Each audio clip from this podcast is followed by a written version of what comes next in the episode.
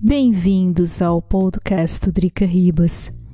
Eu me chamo Adriana Ribas Maia e o nosso tema de hoje é o fim da era Angela Merkel. Angela Merkel foi primeira-ministra por 16 anos na Alemanha.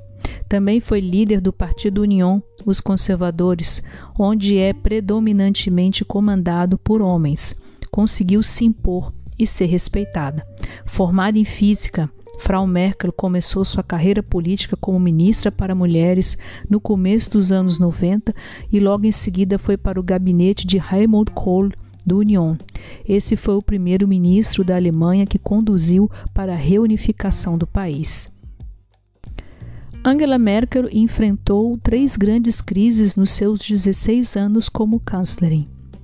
A crise de 2008, a crise financeira nos Estados Unidos, e o governo teve de dar ajuda financeira para os bancos alemães para não quebrarem dinheiro dos contribuintes alemães.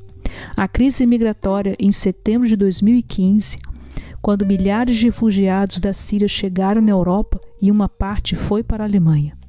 Angela Merkel acreditou que poderia salvar muitos, mesmo que muitos no país não estivessem cientes disso. Vem dela a, famo a famosa fase via schaffen das a gente consegue. E a última crise que ainda estamos vivendo, essa crise aqui na Europa, é a crise da Covid-19, onde foi obrigada a tomar medidas impopulares, como o lockdown. Por conta dessas grandes crises, ela não chegou a tocar em dois grandes pontos atuais: a crise do meio ambiente e o processo de digitalização. Isso será a tarefa do seu sucessor, Olaf Scholz, do SPD, que também herda a última crise, a crise da Covid-19. O que fará Frau Merkel pós-governo? Angela Merkel tem 67 anos e não quis se candidatar mais uma vez como cabeça de lista do seu partido, o Union. Ela pretende curtir sua aposentadoria, dormir um pouco mais e depois verá com tranquilidade o que fará. Uma coisa é certa: fará falta na política alemã e na política europeia.